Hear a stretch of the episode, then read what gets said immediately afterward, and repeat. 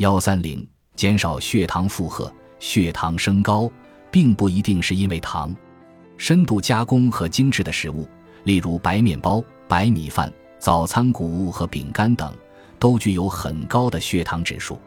这意味着人体可以快速消化这些食物，并将其转化为糖，几乎饭后即可变为糖。所以，吃高血糖指数的食物，就好像吃糖果或喝碳酸饮料一样，会导致血糖升高，从而导致胰岛素释放、连环蛋白增加。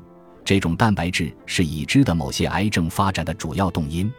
二零一六年，吴锡凤医学博士主导的一项研究发现，与食用血糖指数较低食物的患者相比，食用血糖指数较高食物的患者罹患肺癌的概率高出近百分之五十。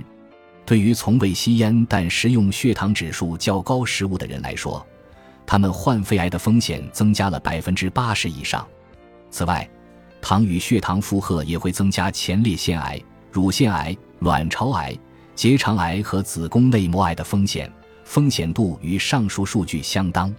糖的替代品，我和艾里森每次宣讲过量食用糖的危害时，总会有人问：零热量、零血糖负荷的糖可以吃吗？这些无热量的甜味剂分为两大类：天然糖的替代品，例如甜菊、木糖醇和其他形式的糖醇。人造糖替代品，例如糖精、乙酰磺胺酸钾、阿斯巴甜、纽甜和三氯蔗糖。有研究认为，人造糖替代品可增加癌症风险。迄今为止，尚没有研究认为天然甜味剂与癌症有关联。不过，想用人造或天然的替代甜味剂帮助减肥，效果可能没有我们想象的那样好。实际上，这些糖替代品可能会使大脑的奖赏反应变迟钝，导致吃的更多。也就是说，吃零热量的甜味剂将欺骗大脑，可能会适得其反。有研究表明，某些糖替代品与体重增加、葡萄糖耐受不良甚至糖尿病有关。理想的办法是管住嘴，戒掉糖瘾。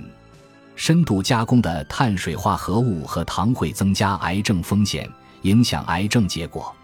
既然有关研究的范围很广，我们的认识也愈加清晰。为什么还会在医生的办公室见到免费的糖果，而且看起来很正常，甚至抚慰人心？为什么还会在食堂见到甜甜圈？为什么有关糖和精致碳水化合物的信息无法向大众普及，甚至无法渗透到顶级癌症中心的办公室？